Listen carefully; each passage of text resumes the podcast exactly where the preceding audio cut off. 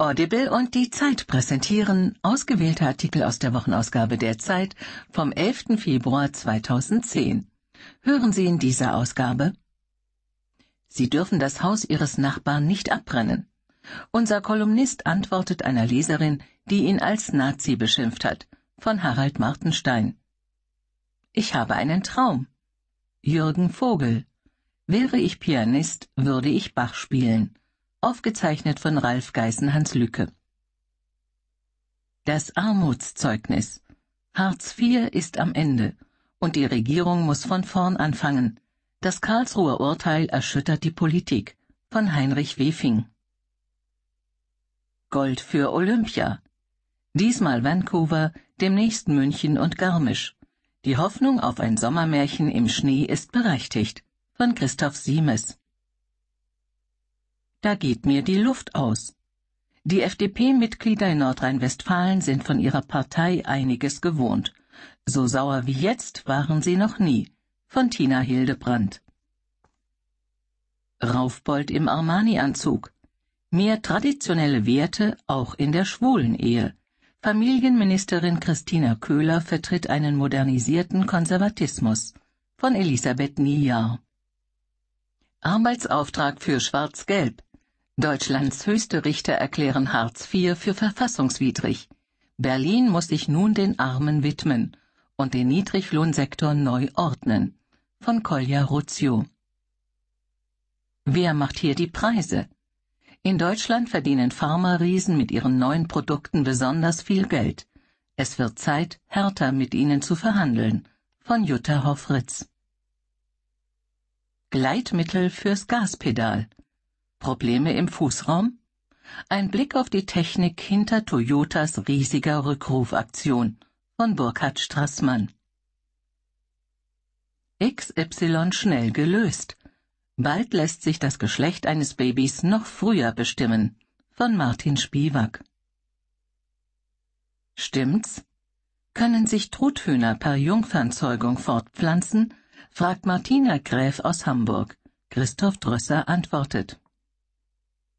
Geld für den Hungerkünstler. Immer geht er voran, nie kommt er vom Fleck. Warum der Schreitende von Alberto Giacometti das Kunstwerk der Stunde ist. Von Beat Wiss. Sich kaputt fantasieren. Martin Walser entdeckt in seiner großartigen Novelle Mein Jenseits die Glaubensbereitschaft. Von Iris Radisch. Wörterbericht. Nicht wirklich. Von Heike Kunert. Da kann man nichts machen. Am Bottle Beach auf Koh Phangan wird jeder faul. Hier ist Thailand noch wie früher.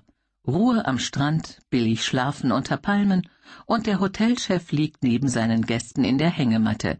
Von Ralf Geißen Hans Lücke. Sind private Schulen besser?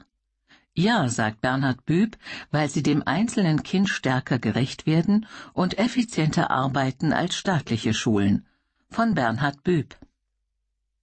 Sind private Schulen besser? Nein, sagt Gabriele Behler, weil sie zu sozialer Ungerechtigkeit führen und Ausgrenzung zum Programm machen. Von Gabriele Behler. Die Zeit. Höre die Zeit. Genieße die Zeit. Wer macht hier die Preise? In Deutschland verdienen Pharma-Riesen mit ihren neuen Produkten besonders viel Geld. Es wird Zeit, härter mit ihnen zu verhandeln. Von Jutta Hoffritz. Die Zeitausgabe 7 vom 11. Februar 2010. Bisher haben alle Gesundheitsminister über Kosten geredet, und das am liebsten direkt nach der Wahl denn so hatten die Patienten Zeit, die Streichungen und Zuzahlungen bis zum nächsten Urnengang zu vergessen. Diesmal war es anders. Gut drei Monate lang hörte man von Philipp Rösler nichts zum Thema Kosten. Stattdessen sprach er über die Kopfpauschale, sein neues Finanzierungsmodell. Bald war klar, dass dem Staat das Geld fehlt, um Arme zu subventionieren. Doch erst als die Kassen aus eigener Finanznot die ersten acht Euro Mini-Pauschalen einführten, kehrte Normalität ein.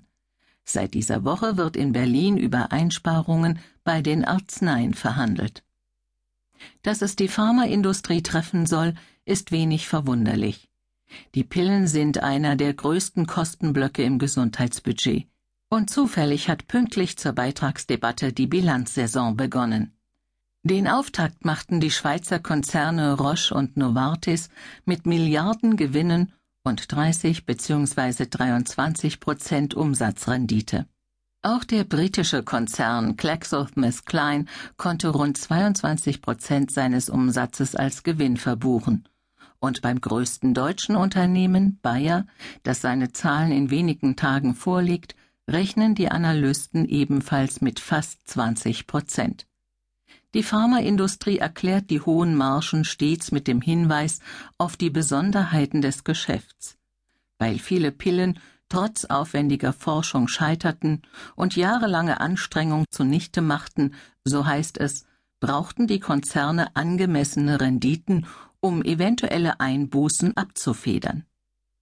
Wahr daran ist, dass die Arzneiforschung Risiken birgt. So gab just dieser Tage Bayer die Arbeit an einem Mittel für Bluter auf.